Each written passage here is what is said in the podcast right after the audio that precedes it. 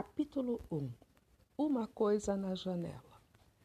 Era sábado, dia em que o pai e a mãe de Anton costumavam sair à noite. À tarde, enquanto a mãe no banheiro enrolava papelotes no cabelo, Anton perguntou: Aonde vocês vão hoje? Bem, primeiro vamos comer alguma coisa e depois talvez a gente vá dançar, respondeu a mãe. Como assim, talvez? perguntou Anton. Ainda não decidimos, mas isto é tão importante assim para você? Não, respondeu Anton.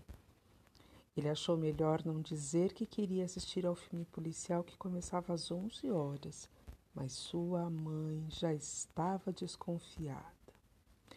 Então, disse ela, virando-se de modo a poder olhá-lo nos olhos, você por acaso está querendo assistir televisão? Mas, mãe, como é que você pode pensar uma coisa dessas? disse ele. Por sorte, a mãe voltou a enrolar o cabelo e não pôde ver Anton, que tinha ficado vermelho. Talvez a gente vá ao cinema também, disse ela. De qualquer maneira, antes da meia-noite estaremos de volta. Quando escureceu, Anton já estava sozinho em casa de pijama, recostado na cama, com a coberta puxada até o queixo. Ele lia a verdadeira história de Frankenstein. A história se passava num parque de diversões. Um homem com um enorme casaco preto tinha acabado de entrar em cena para anunciar o aparecimento do monstro. Nesse instante, o despertador tocou. Irritado por ter sido perturbado, Anton desviou os olhos do livro. Ah, onze horas em ponto, hora de ligar a televisão. Anton pulou da cama e ligou a televisão. Voltou para baixo da coberta e ficou esperando a imagem que foi aparecendo aos poucos, mas ainda estava passando o jornal de esportes. A atmosfera do quarto já se tornara sombria. No pôster da parede, King Kong fazia uma careta que tinha muito a ver com o estado de espírito de Anton. Ele se sentia sozinho e abandonado como se fosse o único sobrevivente de um naufrágio que tivesse ido parar numa ilha dos mares do sul, habitada por canibais, e a cama era sua cabana, macia e acolhedora, onde ele poderia se esconder quando quisesse. Havia um monte de provisões perto da entrada da caverna.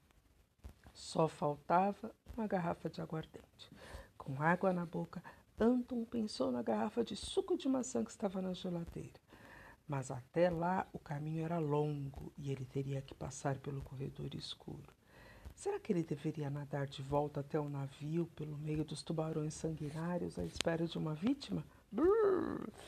Mas, em geral, os náufragos não morrem mais de sede do que de fome. Pensando nisto, Anton pôs-se a caminho. Ele odiava o corredor com aquela lâmpada sempre queimada e que ninguém trocava. Odiava os casacos pendurados no cabide da parede que pareciam cadáveres, movendo-se de um lado para o outro. E agora tinha pavor até do coelho empalhado que havia no escritório de sua mãe, embora em outras ocasiões ele gostasse de usá-lo para pregar susto nas outras crianças. Finalmente chegou à cozinha.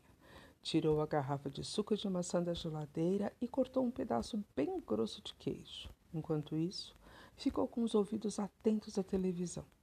Ouviu uma voz feminina, provavelmente da locutora que anunciava o começo do filme. Anton colocou a garrafa embaixo do braço e correu para o quarto. Não foi muito longe, pois já no corredor percebeu que havia alguma coisa estranha.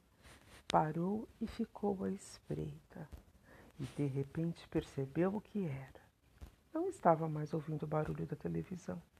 Isso só podia significar uma coisa. Alguém devia ter entrado furtivamente no quarto e desligado a televisão. O coração de Anton deu um pulo e começou a bater feito louco, e do seu estômago subiu um formigamento que ficou preso na garganta.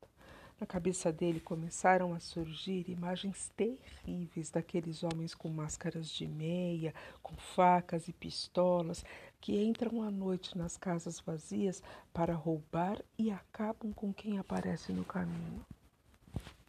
Anton lembrou-se de que a janela do quarto ficara aberta.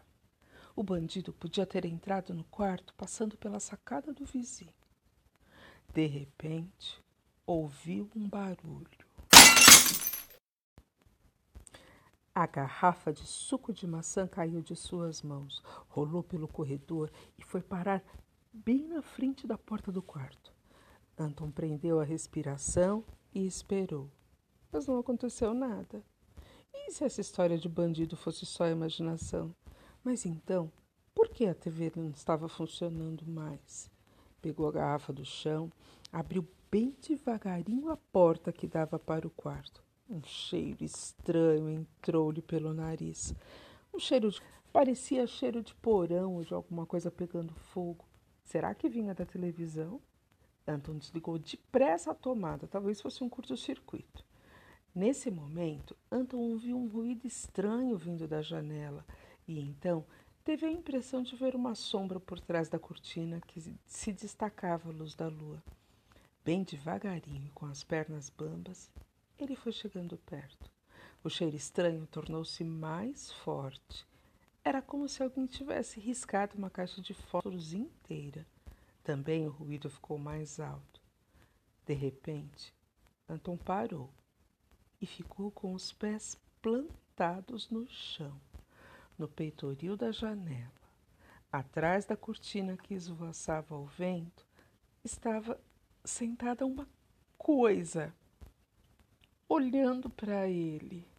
Era uma coisa tão feia que Andon quase caiu duro de medo.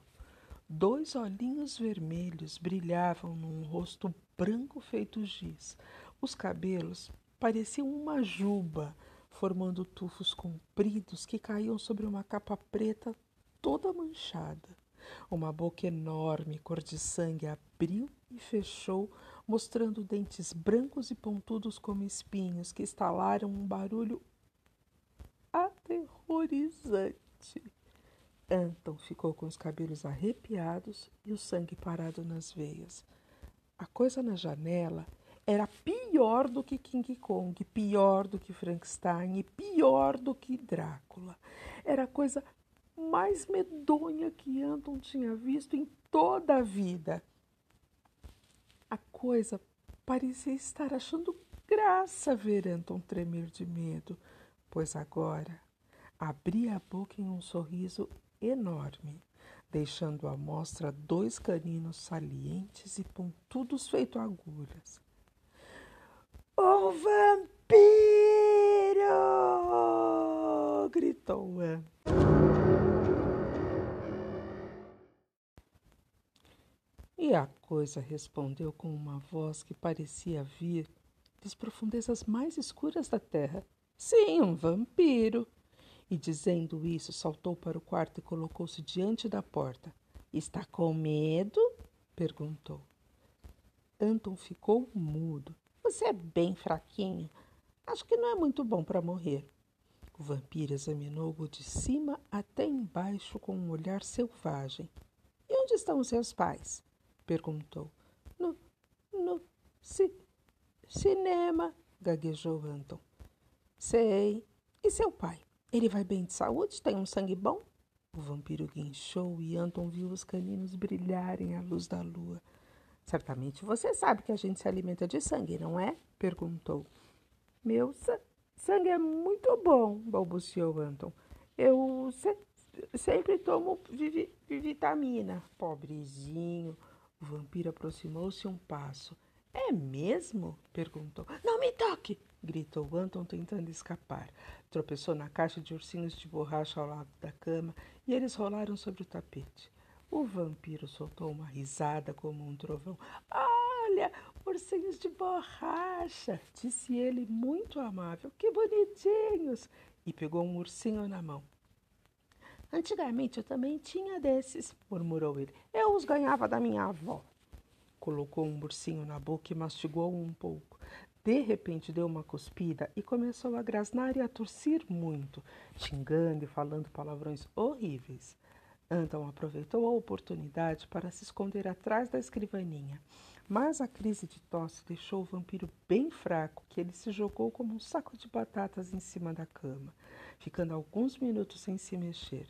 Depois tirou de dentro da capa um pano grande, cheio de manchas de sangue, e começou a limpar o nariz cerimoniosamente. Essas coisas só acontecem comigo, bem que a minha mãe me avisou, gemeu.